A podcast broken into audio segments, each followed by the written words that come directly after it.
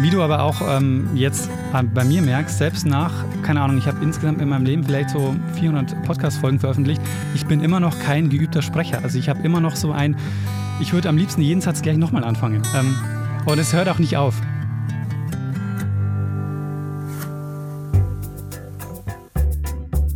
Zack.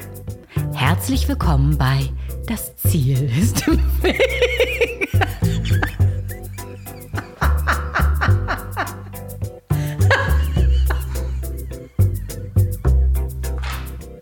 Eieieiei, willkommen in Folge 92 des Podcasts, in dem es um Quereinsteiger, Querdenker und Quertreiber geht. Und was für eine Woche. Der totale Wahnsinn ist losgebrochen. Ich befinde mich jetzt gerade hier in diesem Moment in der Berliner Mercedes-Benz Arena. Und warum ich hier bin, erfahrt ihr nächste Woche und natürlich auch auf meinem Instagram-Kanal andreas.loft. Da könnt ihr mir folgen. Ich bin quasi gerade auf einem Roadtrip und das ist irgendwie so ein bisschen verrückt. Und ein bisschen verrückt ist auch der Roadtrip, um den es jetzt geht. Kennt ihr die Serie Lovecraft Country?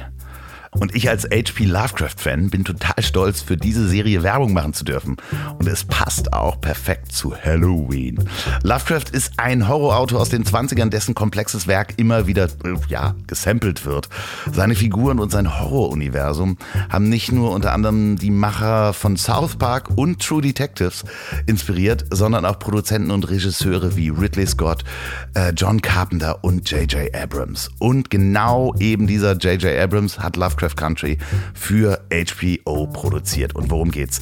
Die Serie spielt im rassistischen Süden der USA in den 50ern und ein schwarzer Kriegsveteran, der auch riesen Lovecraft-Fan ist und seine Bücher und Geschichten liest, sucht zusammen mit seinem Onkel und einer Jugendfreundin nach seinem Vater, der auf mysteriöse Weise verschwunden ist. Schnell merken die drei, dass sie sich auf der Reise nicht nur gegen Angriffe von rassistischen Polizisten verteidigen müssen, sondern auch hinter jeder Ecke ein Monster lauern könnte. Und ich finde das sehr, sehr klug gemacht, weil der wahre Horror, also die rassistischen Polizisten und überhaupt der Rassismus, sind teilweise härter zu ertragen als die eigentlichen Monster. Und da steckt so eine richtig schöne Prise Sozialkritik drin. Ist ein absolutes Muss für Horrorfans und Halloween-Liebhaber. Und selbst wenn man nicht so auf klassischen Horror steht, dann äh, wird der Horror mit einer richtigen Prise Humor dargestellt. Wenn ihr also Lust auf Lovecraft Country habt, holt euch einfach das Entertainment-Ticket von Sky Ticket. Äh, da gibt es momentan auch ein extra Halloween-Special für einmalig 29,99 Euro bekommt ihr ganze drei Monate alle Serien, die Sky Ticket zu bieten hat und zusätzlich noch einen Sky Ticket TV-Stick, der jeden Fernseher zu einem Home Entertainment Center macht den gibt's geschenkt on top. Und ähm, ihr habt nicht nur die Möglichkeit, Lovecraft Country zu sehen, sondern andere Serien wie Game of Thrones, wer es noch nicht gesehen hat, Chernobyl, wer es noch nicht gesehen hat, äh, Gangs of London wirklich zu empfehlen und meine absolute Lieblingsserie 2020 Race by Wolves. Das ist total geil, die habe ich weggebinged. Und vieles, vieles mehr. Monatlich kündbar ist das Ganze auch und ihr könnt auf zwei Geräten gleichzeitig, ich also heute im Hotel auch wieder, ähm, beste Serien genießen. Geht also einfach auf. Und jetzt wird es ein bisschen kompliziert. bit.ly, also bit.ly slash sky minus das Ziel in einem Wort. Ich wiederhole nochmal bit.ly, also bit.ly slash sky minus, also ein Minuszeichen, das Ziel. Sichert euch das Sky-Ticket und wenn das zu schnell ging, den Link habe ich auch nochmal in die Show Notes gepackt. Vielen Dank Sky-Ticket für die Unterstützung dieser Folge und euch Happy Halloween. So, und äh, wo eigentlich Halloween herkommt, könnte mir wahrscheinlich mein nächster Gast erzählen. Er ist nicht nur Historiker, sondern auch der Macher des großartigen Podcasts Zeitsprung. Das hat nichts mit der Zeit zu tun und ich bin richtiger Fanboy. Das merkt man, glaube ich, auch ein wenig. Und ich kann nur sagen, Daniel, danke, dass du da warst und schick mir bitte den Richard vorbei. Und euch ganz viel Spaß beim Durchhören.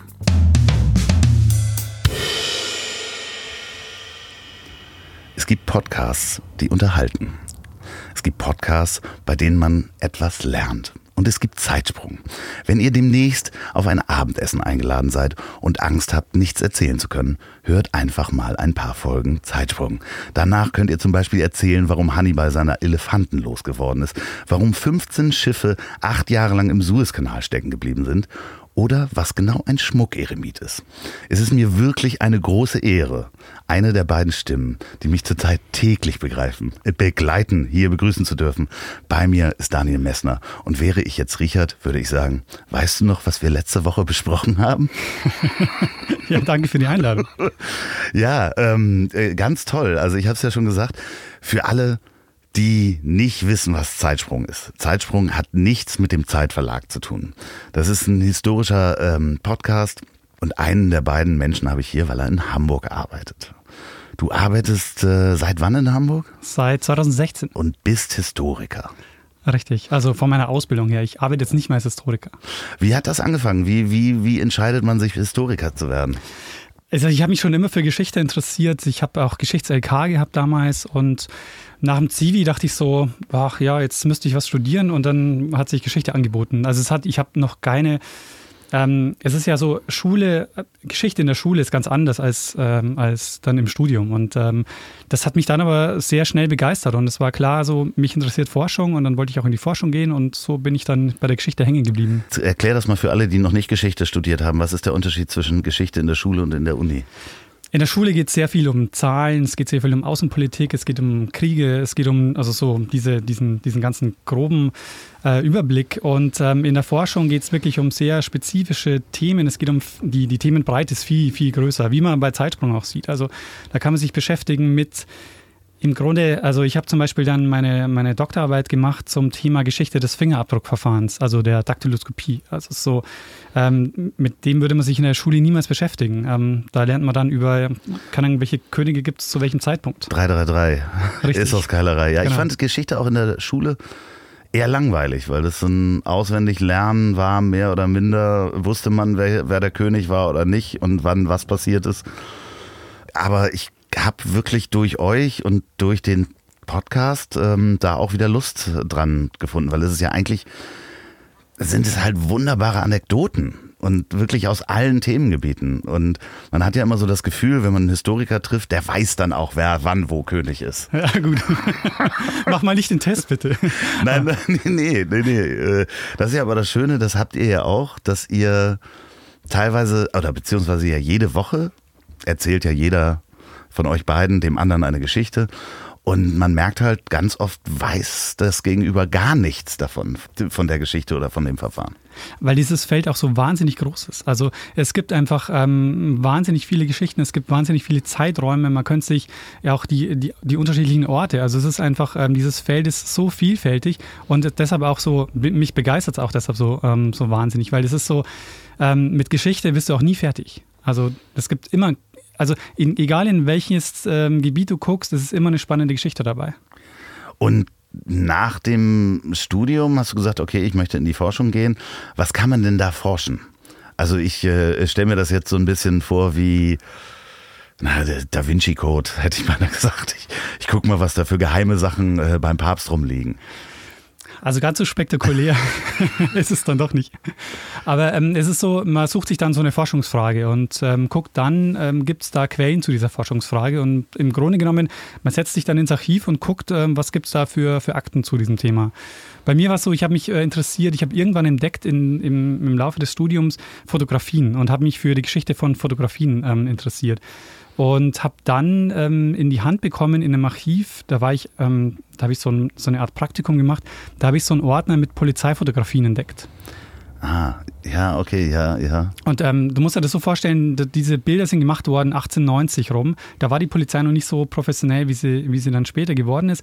Und es sind Bilder, da waren Tatortbilder dabei, da waren Bilder von Tätern dabei, von Täterinnen. Diese, diese Bilder, die man kennt aus diesen Mugshots, also von vorne, mhm. von der Seite und so. Und dann ähm, habe ich mich damit beschäftigt, mal geguckt, so wie, wie kamen die denn zustande? Und dann hat man eben gemerkt, so, okay, diese Poli die, die Polizei, ähm, die beginnt zu diesem Zeitpunkt mit Medien zu arbeiten. Und das ist total spannend, weil dann ähm, bin, bin, ich ins Archiv gegangen und habe gesehen, die haben, ähm, in, da gibt es dann Ministerialakten und dann unterhalten die sich darüber. Und da sagen die, ja, unsere Behörde, die hat ähm, tausend Fotos gemacht, aber wir können die überhaupt nicht benutzen, weil wir können von den Beamten nicht verlangen, dass sie jeden Tag tausend Fotos durchgucken, wenn da jemand, ein Verdächtiger vor der Tür steht.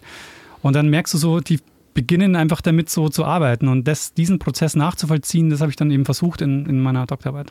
War das dann so einer, der mal einen Fotoapparat mitgebracht hat oder einen Fotografen kannte und sagte, Mensch, das ist doch mal eine gute Idee, wenn wir hier Fotos machen? So, so kann man sich das wirklich genau. vorstellen. So. Genau. Ein Freund von mir hat einen von diesen Kästen, den nehmen wir doch mal mit.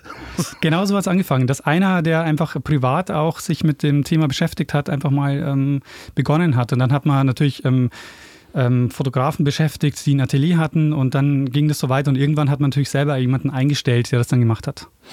Ja, Wahnsinn. Ja, ich, äh, der, ich könnte einen ganzen Tag Werbung für euch machen. Es sind wirklich so viele Geschichten. Aber zurück zu dir. Hast du dann auch weiter in der Forschung gearbeitet? Nee, ich habe währenddessen das Podcast entdeckt. Wann war das ungefähr? Ähm, meinen ersten Podcast habe ich veröffentlicht äh, ziemlich genau vor zehn Jahren, am äh, 13. Oktober. vor zehn Jahren, ja. Und äh, den gibt es auch heute noch? Den der gibt's noch, der ist noch online, der heißt Stimme der Kulturwissenschaften. Ja. Und ähm, wie so viele habe ich es gemacht, ich habe ganz viel Podcasts gehört. Es, es gab eine Zeit, da war ich wirklich so süchtig. Also ich habe nichts anderes gemacht den ganzen Tag als Kopfhörer auf die Ohren durch die Straßen gelaufen und Podcast gehört. Und Hattest du sonst ein Privatleben? Hatte ich auch, aber frag meine Freundin lieber nicht. Ähm, und ne, es, war dann, es war dann so, irgendwann, das kennst du wahrscheinlich auch, äh, du hörst viel und denkst du so, eigentlich, ich habe auch Bock, mal mitzumachen, ich will das auch machen. Und dann habe ich mir gedacht, zu welchem Thema kann ich denn was beitragen? Und dann habe ich gemerkt, äh, ich befrage einfach meine befreundeten HistorikerInnen, äh, Kollegen, ähm, Kolleginnen, die auch spannende Geschichten zu erzählen haben, die nämlich spannende Forschungsprojekte haben. Und dann habe ich die interviewt, das war so der Beginn. Und da habe ich dann 80 Folgen gemacht und es lief dann halt äh, total gut. Und vor allen Dingen, ähm, was für mich halt damals super war, das war nicht nur ein Tool für mich, um mit Medien ähm, zu lernen, umzugehen, weil ich hatte halt keine Ahnung von, wie bringe ich irgendwas ins Netz. Also das war für mich damals ja noch totales Neuland. Das habe ich damit gelernt und ich habe mich halt vernetzen können damit. Das heißt, wenn ich irgendwo war, wenn ich bei einer zu einer Konferenz gefahren bin, habe ich vorher geguckt, wer ist da, wer hat spannende Themen, habe die angeschrieben und gesagt, hey, hast du nicht Bock, irgendwie über dein Thema zu reden? Die meisten haben gesagt, gerne. Und dann hatte ich halt da, wenn ich da irgendwo hingefahren bin, schon ihm Kontakt und konnte halt mit Leuten reden. Äh, damals war ja auch die Technik so, dass man sich die Infrastruktur mehr oder minder selber aufbauen musste, um einen Podcast zu hosten. Ne? Also heute gibt man Podcast-Hoster ein und kriegt allein in Deutschland irgendwie 10 bis 20 äh, Dienstleister, wo man das für kleines Geld mieten kann. Und damals musste man das irgendwie bauen und auch mit Spezialisten zusammenkommen. Das war, also das war wahnsinnig spannend, weil es gab halt kein, äh, kein Hosting. Dann die Technik selber, ähm, mit was, ich hatte ja keine Ahnung, was Mikrofone angeht. Ich hatte keine Ahnung, äh, wie nimmt man überhaupt irgendwas auf. Ich hatte keine Ahnung von Moderation. Ich hatte überhaupt, also von nichts davon eine Ahnung. Deshalb ist für mich auch das Podcasten so eine, ähm, so eine, so ein Teil der, der Amateurkultur. Ich habe einfach begonnen, habe das gemacht. Während ich das gemacht habe, habe ich es gelernt. Und ähm, das hat sehr viel Spaß gemacht dann. Ist das, wenn du heute da drauf guckst und äh, die Professionalisierung von Podcasts auch siehst, mm, ist das was, wo du dich drüber freust oder sagst du, oh, jetzt kommen sie alle? Also es teils, teils. Es gibt natürlich so ein paar ähm, Aspekte, die ich schon kritisch sehe. Zum Beispiel ähm, die, diese, ähm, diese Plattformisierung. Also dass es immer stärker zu Plattformen, ähm, ähm, dass die Plattformen immer größer und wichtiger werden, wie Spotify zum Beispiel. Ähm, Podcasting ist immer noch ein Format, das sehr frei funktioniert. Das heißt, ich kann es über jeden Podcatcher kann ich einen Feed abonnieren. So diese, diese Freiheit, ähm, die, die hat dieses, dieses Medienformat noch und das, das liebe ich sehr. Insofern, das würde ich gerne, dass es nicht verloren geht. Und da habe ich ein bisschen die Befürchtung, dass es passieren könnte. Gerade durch die ganzen exklusiven Formate, die dann nur bei Audible oder wenn man ein Abo hat, bei anderen Plattformen, wo ich zehn im Kopf habe, mir keine einfällt. Richtig. Ähm, abschließen kann Podimo oder sowas, die genau. halt so exklusive sind, was ja eigentlich auch im Grunde gegen das ursprüngliche des RSS-Feed, der ja von der Definition frei ist, äh, dagegen spricht. Genau. Also insofern, äh, das ist quasi der, das ist, das ist der Aspekt, ähm, wo ich kritisch bin, wo ich denke, so dieser Hype im Moment ist da eine Gefahr. Auf der anderen Seite bringt er mir natürlich wahnsinnig viel Aufmerksamkeit im Moment, mhm. weil, ähm, weil dadurch, dass dieser Podcast Kuchen so wächst, bekomme ich auch mehr Aufmerksamkeit und bekomme Zeitsprung mehr Aufmerksamkeit. Und wir haben halt den Vorteil, dass wir schon vor fünf Jahren begonnen haben. Das heißt, wir haben jetzt schon 260 Folgen im Netz. Das heißt, wenn du nach Geschichte und Podcast suchst, landest du irgendwann bei uns. Immer in den Top 3 äh, unter Geschichte äh, zu finden, in den iTunes-Charts unter anderem. Also ich sehe es so ein bisschen und ich weiß gar nicht, mit wem ich mich darüber unterhalten habe. Es ist so ein bisschen wie Musik. Ne? Also, dass du Independent Bands weiter hast, Independent Verlage. und gleichzeitig die großen kommerziellen Plattenfirmen hast. Natürlich dieses Plattformgeschäft, das sehe ich genauso, aber das Interessante ist ja jeder, der einen Podcast anfängt und auch wenn ihr da draußen drüber nachdenkt, einen Podcast zu machen, hat es ja den Vorteil, dass jemand Neues auch lernt, was Podcast ist, weil jeder wird es jemandem erzählen. Genau, momentan ist halt der, momentan wächst der Kuchen noch. Es ist nicht so, dass man den Kuchen aufteilt, sondern der Kuchen selber wächst. Mhm. Ähm, seht ihr das innerhalb des letzten halben Jahres auch an, an Steigerungen von Downloads und Usern? Ja, es ist, ähm, es ist seit diese Corona-Zeit merkt man bei uns schon sehr stark. Vor allen Dingen, wir bekommen regelmäßig jetzt Feedback von Leuten, die sagen, wir haben euch in der Corona-Zeit entdeckt und wir bingen euch jetzt gerade durch. Also ja. Das ist äh, ganz oft momentan. ja. ja, es ist aber auch ein Format zum Durchbingen. Ich habe das schon vorher gesagt im Vorgespräch. Es macht definitiv süchtig. Ich weiß noch nicht, wann, wenn ich bei Folge 1 angefangen oder angelangt bin, weil ich von oben anfange was ich dann mache, dann rufe ich wahrscheinlich täglich an, du solltest deine Telefonnummer aus dem Netz nehmen. Weil die Leute werden dann anfangen, bei dir anzurufen und zu sagen, mach jetzt, mach mal zweimal die Woche. Das heißt, du hast die Forschung eigentlich verlassen, um Podcasts zu machen? Naja, ich habe die Forschung verlassen, um in die, mh, hm, sperriges Wort, Wissenschaftskommunikation zu gehen. Ähm, mich, hat, mich, hat in, mich interessiert Forschung sehr stark und mich interessiert ähm, Forschung an Leute zu vermitteln. Das ist eigentlich das, was hinter meinen Podcasts auch steht, Wissen zu vermitteln. Und äh, das ähm, habe ich dann eben ähm, nicht nur übers Podcasten gemacht, sondern auch über andere Formate. Also ich bin ja jetzt in der Öffentlichkeitsabteilung der Uni, das heißt, ich bringe einfach ähm, wissenschaftliche Forschung unter die Leute. Gab es diese Stelle oder hast du die dir selber erschaffen und denen gesagt, Mensch, das müsst ihr mal machen? In Wien habe ich sie mir erschaffen. Also in Wien habe ich den, ähm, deren ersten Podcast, an der Uni Wien habe ich den ersten Podcast quasi gestartet.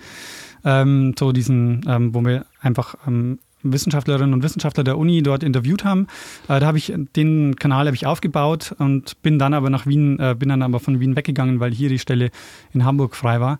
Äh, da gab es dann auch noch keinen Podcast, den habe ich jetzt auch mit aufgebaut. Ich bin jetzt quasi zuständig auch offiziell für Audio und ähm, bringe den Podcast raus und bin aber auch dafür zuständig, Podcasts an der Uni zu verbreiten. Das heißt, an der Uni gibt es ja auch ähm, unterschiedliche hm, Gruppen, die auch vielleicht podcasten wollen und denen sozusagen bringe ich auch äh, Podcasten bei.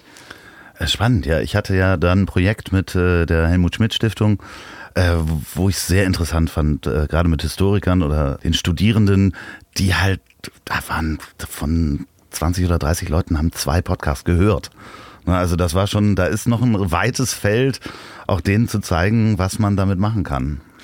Auf jeden Fall. Und man merkt auch, ähm, so ich mache auch so, so Consulting halt so ein bisschen. Ne? Also man kann mich auch äh, buchen für, für Workshops.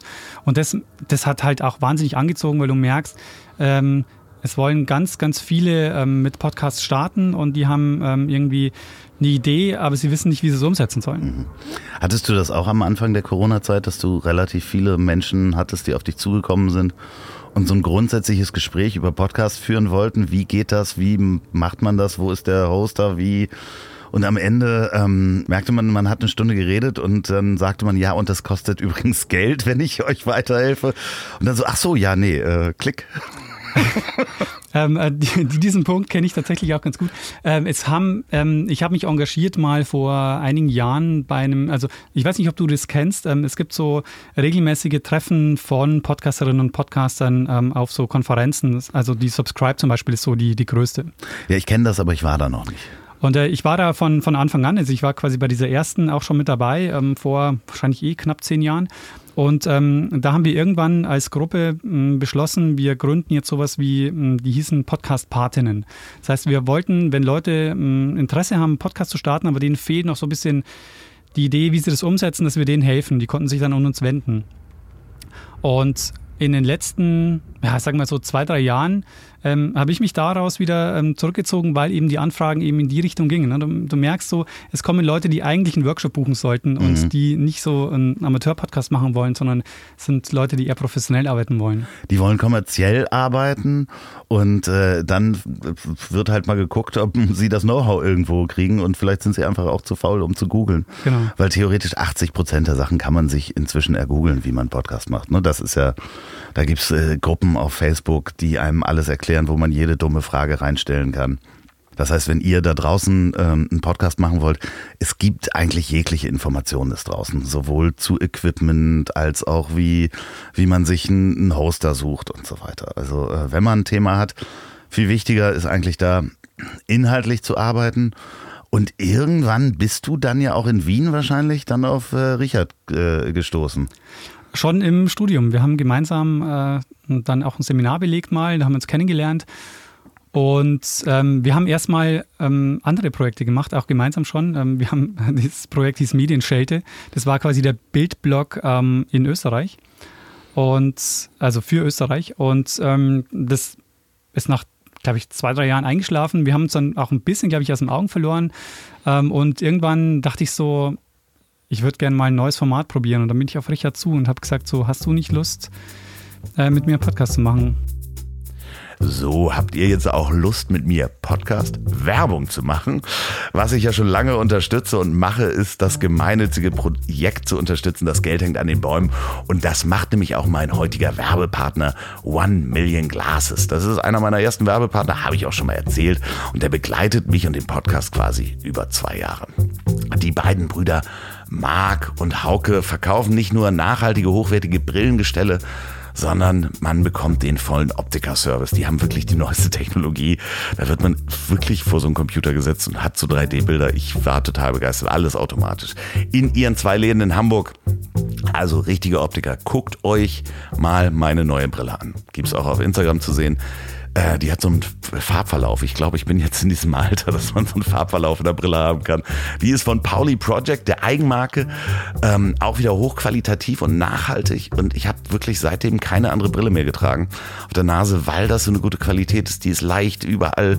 Die, die Ecken sind auch so ab gerundet. Alles ist richtig gut verarbeitet. Man merkt das sofort, wenn man das Ding hat. Guckt euch die mal an unter onemillionglasses.de.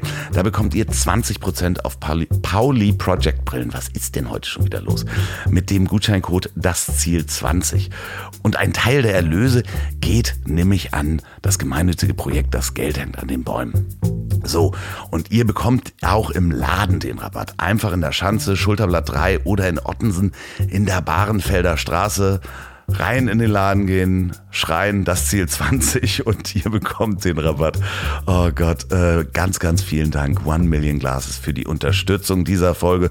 Und jetzt geht's weiter mit Daniel und äh, Zeitsprung. Das Interessante ist, ich habe ein Video gesehen auf YouTube, wo ihr einen Vortrag haltet über den Podcast. Relativ, der ist noch, ich weiß gar nicht, wie viele Folgen ihr da hattet, ähm, 50 oder sowas vielleicht.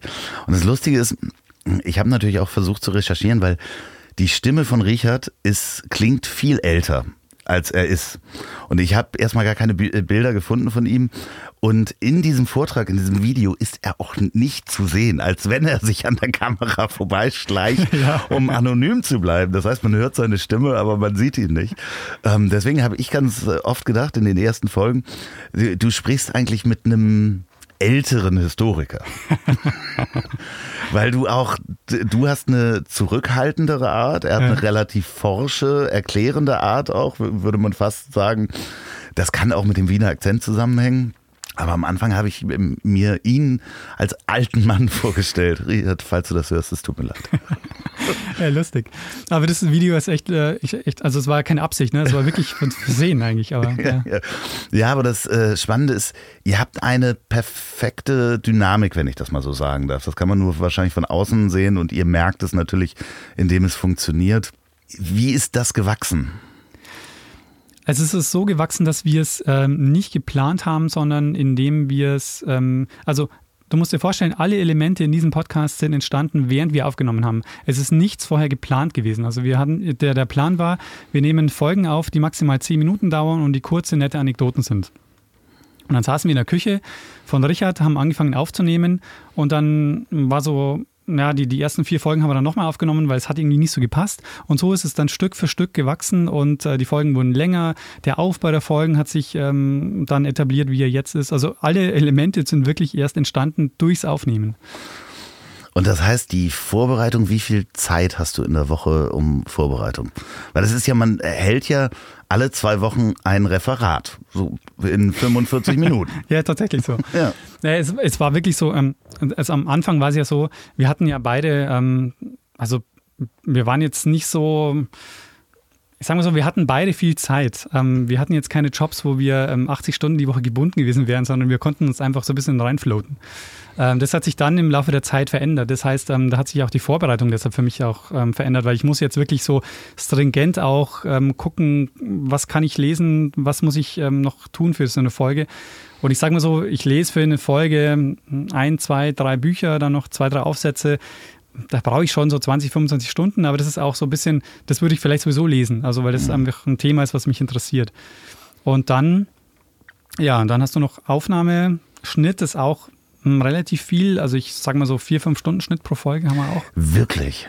Ja, wir gehen nochmal komplett alles durch, also weil, hm. weil man natürlich auch korrekt sein möchte und nicht so sich hier so rumlavieren kann, so wie ich zum Beispiel, sondern weil es ja wirklich um Fakten geht, die, die jemand hört auch, ähm, wie du aber auch ähm, jetzt äh, bei mir merkst, selbst nach, keine Ahnung, ich habe insgesamt in meinem Leben vielleicht so 400 Podcast-Folgen veröffentlicht, ich bin immer noch kein geübter Sprecher. Also ich habe immer noch so ein, ich würde am liebsten jeden Satz gleich nochmal anfangen. ähm, und es hört auch nicht auf. Kannst du dich selber hören? Das geht schon. Das ja. geht, ne? Ja. Das geht irgendwann verloren, ne? Genau. Dass man so diese, diese eigene Stimme äh, komisch findet. Das ist mir egal mittlerweile, ja. Ja, aber äh, es wird halt auch nicht jedes R rausgeschnitten, weil das wird dann auch unnatürlich, ne? Genau, ja. Aber ähm, um gleich ein M noch dahinterher zu hängen, äh, seid ihr da unterschiedlich, was den Schnitt und die, die, die Koketterie mit der eigenen Sprache anbelangt? Nee, ich glaube, Richard ist da auch sehr pedantisch. Ja, ja. okay. Das heißt, ihr habt beide nochmal jeweils fünf Stunden Schnitt für eine Folge. Ungefähr, ja. Inzwischen schneidet er die Folgen selber, habe ich Gott sei Dank. Gehört. Das würde, mittlerweile wird es ja nicht mehr gehen. Nehmt ihr die dann wirklich einmal die Woche auf oder macht ihr das manchmal auch auf Halde, wenn jemand auf, in Urlaub geht oder ähnliches? Also der Plan war schon immer auf Halde aufzunehmen. Das ging auch teilweise mal eine Weile, dass wir mal zwei Folgen aufgenommen haben und dann hatten wir zwei Wochen Ruhe. Mittlerweile geht es aber nicht mehr. Also wir kommen wirklich, also momentan nehmen wir meistens sonntags auf, Mittwoch kommt die Folge und ähm, also ich habe jetzt zum Beispiel Jetzt habe ich am Mittwoch eine Folge rausgebracht. Ich habe noch nicht ähm, begonnen, die nächste vorzubereiten. Das heißt, ich habe, ähm, wir nehmen Sonntag die Folge auf für Richard, dann weiß ich, ich muss bis Sonntag übernächste Woche und so. Na, da kann man sich ist, ungefähr vorstellen. Es ist ein bisschen Stress aber auch, ne? ist es, ja. ist es, beeinflusst das dein Privatleben und deine Planung, Zeitplanung? Komplett wahrscheinlich, ne? In, ja, schon auch. Also ich muss aufpassen, meine Freundin hört auch zu, ne? aber ich, ähm, es, es, funktioniert wirklich nur, weil sie auch ähm, mitmacht. Also wir waren neulich im Urlaub zum Beispiel und ich habe da auch noch ähm, zweimal aufgenommen. Das ist, glaube ich, ähm, ja, ist nicht für jeden so. Ja, die Verpflichtung, die man sich selbst auferlegt hat, jede Woche eine Folge zu machen, ist ja auch das Geheimnis dahinter, warum es funktioniert, weil die Menschen sich darauf verlassen können, oder?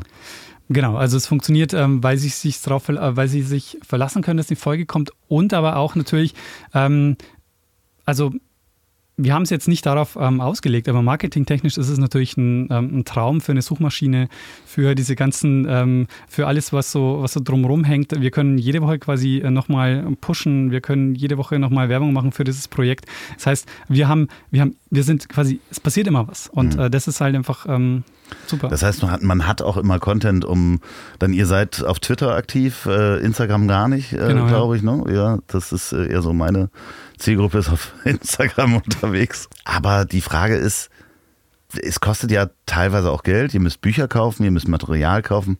Wie finanziert ihr das Ganze?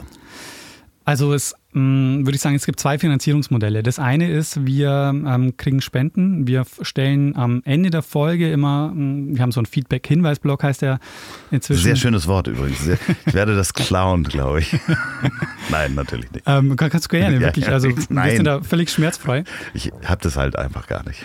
Ähm, und äh, sagen da, Leute, wenn ihr Bock habt äh, und gerne Zeitsprung hört, dann ähm, gebt uns ein bisschen was. Und äh, das, dieser Kanal funktioniert mittlerweile ganz gut. Also uns ähm, wir, wir kriegen da zumindest die ganzen Kosten gedeckt, die wir haben. Ähm, und dann gibt es halt auch noch so, ich sag mal so, Side-Projects, ähm, die, die noch dazukommen, die uns jetzt auch Geld bringen. Also wir haben Spektrum der Wissenschaften, ähm, die haben so ein Geschichtsmagazin, haben wir eine Kolumne, da gibt es Geld für.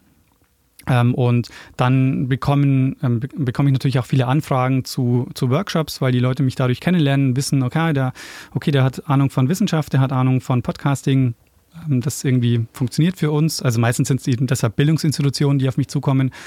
Und das sind so die, die, beiden, die beiden Säulen. Also der Podcast selber über die Spenden und alles, was hier drumherum besteht, drumherum entsteht durch die, durch die Öffentlichkeit, die wir dadurch kriegen. Habt ihr mal über Live-Shows nachgedacht? Nachgedacht, ja, aber Richard ist so, er hat keine Lust auf Bühne. Verdammt, weil ich glaube, das würde sehr gut funktionieren, wenn man das, also mit den richtigen Leuten auf zwei Sesseln sitzen und sich gegenseitig was zu erzählen und ein paar Elemente noch dazu nimmt kann ich mir das richtig gut vorstellen, dass das funktioniert. Da gibt es ja auch andere, die dann ähm, methodisch in, inkorrekt, um sie mal zu nennen, ja. liebe Grüße an äh, Dr. Reinhard Remford an dieser Stelle. Die haben halt natürlich den Vorteil, durch diese physikalischen Experimente passiert halt auch der Bühne auch wirklich Show und so. Die beiden ähm, sind ja auch ähm, natürlich so auch super lustig, aber die haben halt auch total viel Action. Ja, aber das ist, ich würde es, ich würde es mir anhören, definitiv. Ihr habt so viele Fans, die kommen würden, das ist ja wie eine Lesung quasi. Ja. Ne, und ähm, man kann, na, wir können da nach dem Gang nochmal drüber sprechen. Aber ist, ich würde es mir definitiv angucken. Und da geht es ja eigentlich darum, ähm, dann die Menschen da sprechen zu sehen. Und man kann, kann ja doch ein bisschen mehr arbeiten als nur mit der Stimme. Äh, ich würde mir das angucken. Äh, denk mal drüber nach. Ja, auf jeden Fall. Also ich würde auch gerne mal, ähm, ich würde es auch echt gerne mal probieren. Also jetzt uh, no pressure, Richard, aber. ja, also ich sage, ähm, ihr solltet das machen. Ich, äh das, das Gute ist ja, oder das, was ich halt so bei mir auch gemerkt habe, ich, ich podcast ja deshalb, weil ich eigentlich keine Rampensau bin. Also ich habe ein Mitteilungsbedürfnis, total. Ich habe auch ein mhm. Sendungsbewusstsein, aber ich bin keine Rampensau. Das heißt, für mich ist deshalb Podcasting auch das ideale Medium. Ja, aber andererseits ist natürlich, ich kenne das ja auch, ich bin, wird man vielleicht gar nicht denken, ich bin auch eher ein schüchterner Typ. So, aber ich habe zum Beispiel angefangen, damals zu singen in der Band, um diesen Dämonen zu bekämpfen. Also ich bin früher in der Schule rot geworden, wenn ich angesprochen worden bin. Ja. Und irgendwie diesen Dämonen zu bekämpfen, dass man eigentlich schüchtern ist, ist natürlich Podcast genau der schöne Mittelweg. Bühne ist der nächste Schritt. Das, ähm, aber das ist ja ganz oft so, dass eigentlich die, wo man denkt, die sind Rampensäue, dass das eigentlich ganz schüchterne Typen sind, die gegen ihre Dämonen kämpfen. Deswegen, ja. Richard, ich glaube gar nicht, dass der schüchtern ist. Nee, das glaube ich auch nicht. Und das heißt, ihr bekommt Spenden, davon könnt ihr euer Equipment bezahlen, davon könnt ihr Bücher ähm, kaufen. Habt ihr denn mal über Werbung nachgedacht? Also wir haben nachgedacht, weil wir kriegen natürlich Anfragen von äh, Leuten, die gerne Werbung schalten wollen würden, also ab und zu mal. Ähm, wir haben es bislang immer abgelehnt, weil wir erstens mal jetzt schon auf dem Spendenmodell fahren und wir jetzt niemandem vergraulen wollen, der oder die sagt, ja, wir spenden euch. Also habe ich auch, ähm, will ich auch keine Werbung hören, ähm, weil das finde ich natürlich sehr legitim, wenn jemand sagt, so er gibt ohnehin schon Geld und dass er dann noch, um, noch Werbung hören muss. Ähm, und auf der anderen Seite ähm, müsste es halt ein nachhaltiges Modell sein. Mhm. Also ich habe keine Lust, jetzt zweimal Werbung zu schalten ähm, und äh, auf die Mütze zu kriegen und dann aber zu sagen, ähm, für die nächsten fünf Folgen haben wir keinen guten Werbekunden mehr. Also es mhm. müsste dann schon auch ein Modell sein, wo ich sage, okay, damit können wir jetzt auch die nächsten ein, zwei, drei Jahre auch wirklich über die Runden kommen. Ja, liebe äh, Werbetreibende da draußen, dann überlegt euch mal, wie ihr das hinkriegt. Also, weil ich weiß nicht, ob wir über Zahlen sprechen können, aber euch hören ja sehr, sehr viele Menschen. Kann man das sagen? Wie, wie viel Downloads habt ihr so innerhalb für, von einer Folge, innerhalb von einem Monat, sagen wir mal? Also wenn man diese vier Wochen äh, Ratings nimmt, ähm, dann stehen wir mittlerweile bei so 80 bis 100.000 das ist schon, das ist richtig, richtig. Das ist der Hammer, oder? Und ja. das, ist, äh, das ist auch wirklich, ich bin auch jedes Mal ähm, völlig ähm, erstaunt und bin völlig begeistert davon, was da passiert. Aber ich hätte natürlich niemals ähm, gedacht, dass ich mal mit einem Projekt so viel ähm, Aufmerksamkeit generieren kann, so, viel, so ein großes Publikum erreiche. Weil so wie wir es machen, empfinde ich es ja immer noch als, wir sitzen bei Richard in der Küche und machen einfach irgendwie einen Quatsch. Ja, ja, das ist ja auch, wenn wir jetzt hier in diesem Bus sitzen, wir sehen halt die Menschen nicht, die drumherum sind und stellen uns die auch nicht vor, weil dann würden wir auch kein Wort rauskriegen. Das, das ist ja äh, genau die Sache. Ich meine, würdest du für vor, ich sag jetzt mal, lass es 80.000 Menschen sein, die, die dazu hören, die die 100.000 Downloads machen. Ähm, wenn du da sitzen würdest auf einer Bühne vor 100.000 Leuten, ich glaube, da würde man wirklich kein Wort rauskriegen. Und es ist halt definitiv was anderes, als in der Küche zu sitzen. Ähm, Wie kommt ihr an die Geschichten? Also zum einen ähm, habe ich mittlerweile so ein, ich habe so ein Zeitsprungradar. Also alles, was ich tue, wird ähm, sortiere ich gleich ein, könnte eine Geschichte sein. Also wenn wir uns jetzt unterhalten und du erzählst mir von einem Haus und ähm, von jemandem, dem es gehört und da steckt eine Geschichte dahinter, denke ich mir gleich, ah ja, cool. Ähm, überlege ich mal so. Und das ist eben das, was ich ähm, was ich eigentlich mit allem tue. Ähm, wenn ich in die Buchhandlung gehe, gucke ich in die Abteilung, ist da vielleicht ein Buch, was ich noch nicht kenne, was interessant sein könnte. Ähm, und das ist der eine äh, Punkt. Und der andere Punkt ist, ähm, dass uns Leute Geschichten schicken. Also mittlerweile erreichen mich täglich ähm, Anfragen von Leuten, die sagen, hey, guck dir mal diese Geschichte an, die ist total spannend. Schicken mir auch Quellen dazu, schicken mir ähm, Beiträge zu und sagen, ähm, schau dir das mal genau an, das könnte, ein, könnte ein guter Zeitsprung werden. Wie, wie viel Feedback kommt denn da so in der Woche? Also es ist mittlerweile mehr, als wir bearbeiten können oder antworten können. Also es ist leider, am Anfang hatten wir halt den Anspruch, so klar, jeder kriegt eine persönliche Antwort.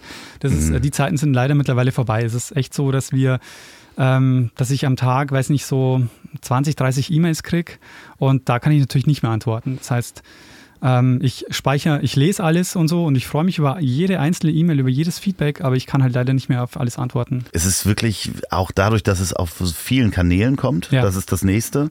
Äh, das macht einen unglaublich nervös, wenn also auch auf Instagram Nachrichten kommen, dann kommt eine E-Mail rein, dann schreibt dir noch einer auf LinkedIn oder Xing oder sonst was und du hast da wahrscheinlich noch andere Plattformen außer Twitter, ähm, dass man da teilweise gar nicht mehr hinterherkommt. Also, äh, dass es auch einen nervös macht. Das ist so, als wenn Postsäcke bei dir vor der Tür abgeladen werden.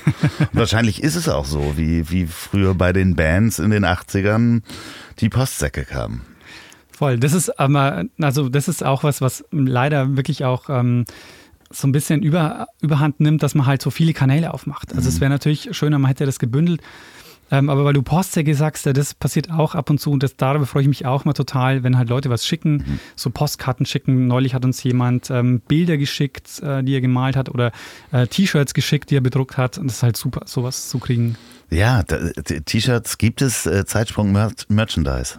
Noch nicht. Ähm, ja. aber das ist auch so ein, so ein Kanal, den, können, den bedienen wir noch nicht.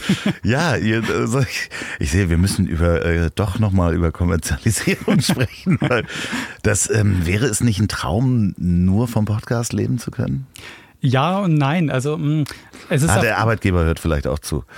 Ja, also der Arbeitgeber, ähm, ich muss sagen, ich arbeite halbtags. Ne? Der ja. Arbeitgeber weiß natürlich auch, dass ich ein Side-Business habe. Ähm, und ähm, es ist halt so, auf der einen Seite sind wir natürlich wahnsinnig naiv. Ne? Also wenn ich jetzt äh, dir von den Zahlen rede, äh, dir von den Zahlen erzähle und du weißt, äh, wie viel Geld wir marketingmäßig über Werbung damit einnehmen könnten, dann denkst du dir, oh Gott, was machen die Leute? ja. Und auf der anderen Seite ist, funktioniert dieses Projekt aber genau deshalb auch so gut, glaube ich. Ähm, weil wir einfach mit dieser Naivität da reinstolpern und einfach ähm, in, von einer Sache in die nächste fallen. Ja, es, es wäre natürlich auch komisch, wenn ihr morgen jetzt beide ähm, in einem Lamborghini durch die Gegend fahren. Das würde ja auch nicht so richtig passen in, der ganzen Geschichte. Aber natürlich, äh, klar, wenn man dann weiterdenkt, könnte man sagen, okay, wenn man da ein bisschen ähm, äh, das sozusagen als Hauptprojekt und Haupteinnahmequelle hat, kann man natürlich dann auch die Reisen könnte man finanzieren, um neue Zeitsprungfolgen auch wirklich vor Ort vielleicht mal zu machen. Ne? Zu, Geschichten. Übrigens, wahnsinnig gute Geschichte, um es nochmal reinzupacken, wo ich äh, auch dachte, wo ich äh, selber vor Ort war, war die Verfolgungsjagd äh, mit äh, der Eisenbahn, äh, weil ich war in Chattanooga und ja. hatte die Geschichte damals erzählt bekommen, da war ich, weiß ich nicht, 18 oder sowas. Aber die von euch nochmal auf Liebe Hörer, hört die Folge. Ich äh, packe das in die Shownotes, welche Folge das ist. Ganz, ganz großartig, wenn man selber auch vor Ort war und die Geschichte nochmal erzählt bekommen cool. hat. Ne? Ja. Also Wirklich vielen Dank dafür nochmal. Wir machen auch immer Scherze, dass wir gerne so Zeitsprungreisen machen würden. Und das wäre tatsächlich aber cool. Also es wäre mega cool, wenn man sagen würde, wir, wir gehen jetzt mal nach Chattanooga und machen da mal mit der Gruppe fahren da mal irgendwie diese Eisenbahnstrecke ab oder so. Ja, ja, oder zu zweit oder in eurer Gruppe mit, mit Privatleben sozusagen und dann vor Ort die, die Folgen machen. Das wäre doch der Traum. Auf jeden Fall. Und was, was ich halt auch noch mal gerne machen würde, wäre so Folgen mal ein bisschen aufwendiger, aufwendiger zu produzieren. Momentan mhm. ist es ja so, wir setzen uns hin und erzählen. Manchmal haben wir noch so Stimmen dabei, wo wir so Experten, Expertinnen interviewen. Das ist aber schon so das Maximum an Produktion, was wir da reinstecken. Aber mal so ein Feature zu machen, mal so ein bisschen mit Musik zu arbeiten, mal ein bisschen mit mehreren Interviews, mal so ein bisschen einfach das Ganze so ein bisschen professioneller zu produzieren, das wäre auch schon mal cool. Ja, so, so was natürlich möglich wäre, ne, wenn ihr die Zeitzeugen dabei habt, noch eine weitere Erzählebene mit reinzupacken. Ganz genau. Und dafür wären die Reisen natürlich perfekt. Genau. Ich, ich denke, ihr stolpert auch da noch rein. Was wird denn die Zukunft bringen, wenn ich mir das angucke. Das wisst ihr dann wahrscheinlich auch noch nicht, wo das Ganze. Also momentan ist es echt noch total offen, vor allen Dingen, weil es auch so stark wächst im Moment. Also wir hätten ja mit diesem Wachstum nie gerechnet, auch ähm, jetzt in diesen ähm, Corona-Zeiten. Und das nächste, glaube ich, was für uns mal interessant wäre, wäre vielleicht mal ein Buch zu machen, sowas mal ein anderes Medium zu probieren ähm, oder ähm, einfach ähm, auch so ein bisschen einfach, also die die Folgen natürlich mal so ganz normal weitermachen und einfach mal so gucken, was man so nebenbei noch tun kann. Und Buch fände ich interessant, ähm, dann könnte man eine Lesereise dran anschließen. ja, ja, ja, ja, ich sehe da großes Potenzial. Wie siehst du die Zukunft von Podcast als Medium in Deutschland? Also ich bin gespannt, wie es weitergeht. Ähm, insofern, weil ich nicht weiß, ob wir nicht gerade schon, ähm, also ob dieser Hype, den wir momentan sehen, also es entstehen ja wahnsinnig viele Podcasts. Mhm. Also ich weiß nicht, ähm, du beobachtest ja den Podcastmarkt auch. Ich habe so einen Google Alert Podcast und gucke mir so an, was passiert denn so jeden Tag an, neue, ähm, an neuen Sachen. Und das ist brutal. Also das sind jeden Tag entstehen gefühlt 100 neue Podcasts. Äh, ich weiß nicht, wie lange das noch weitergeht und wie lang auch dieses Wachstum weitergeht, dass wir neue Hörerinnen und Hörer haben. Also ich denke mal, unser Potenzial ist noch nicht ausgeschöpft, aber uns werden auch keine drei Millionen im, ähm, im Monat hören. Na, da bin ich mir nicht so sicher. Also das, das hat definitiv das Potenzial, ähm, da noch ein paar hunderttausend oben drauf zu schmeißen. Ob es dann drei Millionen sind, ist was anderes. Ähm, aber dann müsste man halt auch wirklich ähm, ja, dann wird es auch schwierig mit dem Feedback. Wirst du auf der Straße erkannt? Wirst du an der Stimme erkannt? Nee, so weit ist es noch nicht. Ich meine, ja. es ist ja immer noch ein kleines Projekt. Ne? Also wir haben zwar vielleicht so ein bisschen Fame, was die Geschichtspodcasts angeht, aber das war es dann auch schon. Also so im, im normalen Alltag spielt es dann keine Rolle. Also du hast noch nirgendwo angerufen äh, und jemand hat gesagt, warten Sie, Ihre Stimme kenne ich doch. nee, das nicht. Welche Folgen sind bei dir hängen geblieben, wo du sagst, die höre ich mir auch nochmal an? Oh, das ist schwierig. Also, weil es mittlerweile wirklich auch halt einfach so, so viele sind. Aber ähm, ich, also es gibt so eine Folge, die, ähm, die bei mir so im, äh, im Gedächtnis geblieben ist. Äh, das ist Richards Folge zum Thema Zeit. Da erzählt er, ähm, wie die Zeit standardisiert wurde. Und da kommen so Sachen vor, ähm, wo ich echt so mir gedacht habe, Wahnsinn, ich habe noch nie darüber nachgedacht, dass es bis vor 150 Jahren so war, dass jeder Ort eine eigene Zeit hatte. Mhm. Und wenn du mit der Eisenbahn irgendwo hingefahren bist, dann hatte der einfach eine andere Uhrzeit und deshalb hingen an den Bahnhöfen oft zwei bis drei Uhren, um anzuzeigen, in diesem Ort hat es eine andere Uhrzeit. War das die Folge auch, wo, wo die die, hießen die Zeitverkäufer drin vorkamen? Nee, das, Oder, war, nee, das war eine andere Folge. Das war eine ne? andere Folge. Die habe ich nämlich schon gehört und ich glaube, die mit der Zeit habe ich noch nicht gehört, weil es war halt auch, dass Zeit ja durch Transport auch eine andere Bege äh, Be Bedeutung bekommen hat. Ne? Also genau. gerade durch die Eisenbahn, wenn es schneller geht, wenn du eine Stunde irgendwo hin brauchst, äh, ist das was anderes, als wenn du dir drei Tage auf dem Pferd Zeit lassen kannst. Genau, und nach drei Tagen auf dem Pferd ist es auch egal, ob es in dem Nachbarort zehn Minuten später ist oder, ähm, oder nicht. Aber wenn du mit der Eisenbahn fährst, dann sind zehn Minuten, Viertelstunde schon auch eine relevante Zeit. Das ähm, hängt auch zusammen mit der, der Folge äh, mit dem ersten Transatlantikkabel, die ich jetzt seit drei Tagen versuche durchzuhören und immer wieder abends eingeschlafen bin und dann wieder zurückspule äh, weil es da um äh, Übermittlung von Nachrichten ging. Ja. Also wie schnell kriege ich eigentlich Nachrichten aus London, ähm, was damals der wirtschaftliche ähm, Mittelpunkt war, äh, in die USA. Und das ist, da hat man sich gar keine Gedanken drüber gemacht, dass ja die Geschwindigkeit von Nachrichten eben dann auch wieder die Zeit definiert, äh, ja. in der man arbeiten kann oder Entscheidungen treffen kann. Also man kann sich das, ähm, das ist auch das, was, was mich bei Zeitsprung so begeistert man kann sich eine Welt von vor 200 Jahren, die war so anders. Also die, ähm, alles, was wir heute so als modern empfinden, das entsteht erst im 19. Jahrhundert, also ganz viel davon. Und ähm, alles, was wir so selbstverständlich ähm, benutzen und was wir so für selbstverständlich halten, entsteht da erst. Und ähm, das ist unfassbar faszinierend. Ja, aber an, andererseits habt ihr auch ähm, Stories aus dem alten Rom, wenn ich das mal so sagen kann, wo man denkt, so, warte mal, was ist da genau passiert? Also, wie hieß sie denn noch? Die, ähm, war das die, die, die Mutter? Ähm, äh, wer hat äh, Rom nochmal niedergebrannt, sagt man? Nero. Nero, genau, Ja. die Mutter von, von Nero, die auch gleichzeitig war sie die Mutter Ag Agrippina, hieß sie. Ne? Agrippina, genau, ja. Ja, ich die äh, unglaublich faszinierend, vor allen Dingen, weil man nur quasi mehr oder minder eine Quelle hat. Das Ja. ist einer, der hat es mal niedergeschrieben, das Ja. hat die Zeit überdauert. Und das ist ja wirklich, das klingt alles, also ein wahnsinniger Roman hätte das sein können oder ein, ein Thriller, ein Familienthriller, der da passiert. Absolut, ja. Also das ist wahrscheinlich auch schon mehrfach verfilmt worden. Ich habe es einfach nur nicht mitbekommen, dass Ja. diese Story da ist. Also auch da gibt es dann ähm, die, die Geschichten, die einen wahnsinnig faszinieren, weil sie auch, man merkt, und das ist, glaube ich, auch das Schöne, dass sie euch gegenseitig faszinieren. Ja. Das heißt, ähm, ganz oft weiß man nichts darüber und kriegt eine Geschichte erzählt und fängt dann an zu lachen oder nachzufragen. Oder am schönsten finde ich immer die Frage, du hast dich ja bestimmt jetzt gefragt, ähm, wie viel Geld das ist.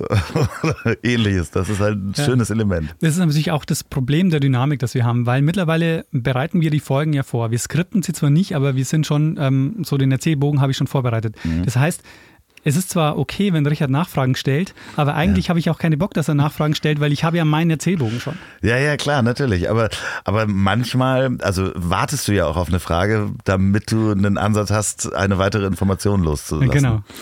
Ihr könnt euch das alles nicht vorstellen, wenn ihr das nicht gehört habt. Deswegen hört euch mal bitte, bitte, bitte Zeitsprung an. Ähm, ich ähm, ja, bin wirklich fasziniert und sehr dankbar, dass du den Weg hier rausgefunden hast. Wenn ihr da draußen ähm, den Podcast noch nicht kennt, dann ähm, ja, müsst ihr da reinhören. Ich, ich kann es nur zehnmal sagen. Wenn ihr jetzt gerade mit dem Auto unterwegs seid, dann sucht mal nach Zeitsprung und holt euch die nächste Folge. Es gibt bestimmt eine Folge über das Automobil, oder? Es gibt äh, eine Folge über das erste Fluchtauto der Welt. Ah, Ähm, das waren ähm, so Pariser Anarchisten, die haben in Paris eine, eine Bank überfallen und haben dann zum ersten Mal, ähm, 1911, glaube ich, war das, ein Auto benutzt zur Flucht. stimmt. Und das habe ich gehört in der Folge, dass es erwähnt wurde, als ihr über die äh, Schweizer Anarchisten und die Uhrmacher gesprochen habt. Das ist das Schlimme. Man kommt wirklich von einer Folge zur nächste, nächsten, wenn man mit euch unterwegs ist. ähm, ja, und äh, falls ihr das bei der Arbeit hört, diesen Podcast, dann seid vorsichtig, lasst euch nicht vom Chef erwischen. Ähm, was habt ihr zur Arbeit? Habt ihr ähm, zum Thema Arbeit, wie Arbeit standardisiert worden ist? Ähm, na, noch nicht so richtig. Aber ich habe immer auf dem Zettel die Geschichte der Arbeit, aber das ist so, so groß. Ich müsste irgendwie runterbrechen auf eine, na, Ja. ja, Henry Ford hattet ihr wahrscheinlich äh, Fließband und so. noch nicht so richtig. Wird aber ja. zwischendurch mal immer Industrialisierung, dann später ähm, äh, Fließbandarbeit und so weiter. Wurde, glaube ich, schon mal erwähnt. Ich habe es schon gehört, aber nicht thematisiert. Ähm, wenn ihr diesen Podcast zum Einschlafen hört, dann äh, schaltet mal um auf Zeitsprung, weil die haben die wirklich besseren Stimmen zum, zum Einschlafen. Und ähm, ich bedanke mich ganz herzlich, dass du hier warst, Daniel. Du hast das letzte Wort. Wie immer hat der Gast das letzte Wort. Also zum einen, ähm, ich würde auf der einen Seite mich noch äh, vorher noch bei dir bedanken, dass du ähm, so äh, Zeitsprung so lobend erwähnst, äh, weil das ähm, ist wirklich auch, ich, man sieht jetzt nicht, aber ich bin ein bisschen rot geworden. Ähm, ähm, und ich hätte eine kleine Hausaufgabe für deine Hörerinnen und Hörer. Und zwar, ähm, wer diesen Podcast hört, ähm, geht jetzt vielleicht zu ähm, einem Freund oder einer Freundin, der oder die noch nicht Podcast hört und sagt, hör doch mal einen Podcast und ähm, hilft da vielleicht dabei, einen Podcatcher zu installieren. Sehr gut. Ähm, das war, äh, du hast nochmal das letzte Wort, weil jetzt habe ich was gesagt. Mm. Und ja, ähm, hört Podcasts. So, bevor ihr jetzt schlafen geht, wollte ich euch nochmal meinen Werbepartner Wahlberg Urban Electrics ans Herz legen. Das ist die freundliche Firma von Florian Wahlberg. Der baut die stylischen Elektroroller der Marken E-Grid und The Urban. Und da gibt es vier neue Modelle von The Urban und die könnt ihr günstiger bekommen. Und zwar 15 Prozent ähm, mit dem Gutscheincode der Weg 2020. Geht einfach auf urban-electrics.com. Bei den neuen Modellen ist alles dabei. Der Gutscheincode der Weg, alles klein, 2020 2020. Also der Weg 2020. Wahlberg Urban Electrics. So, und jetzt aber gute Nacht. Dieser Podcast ist eine Produktion der Ponywurst Productions. Mmh, lecker.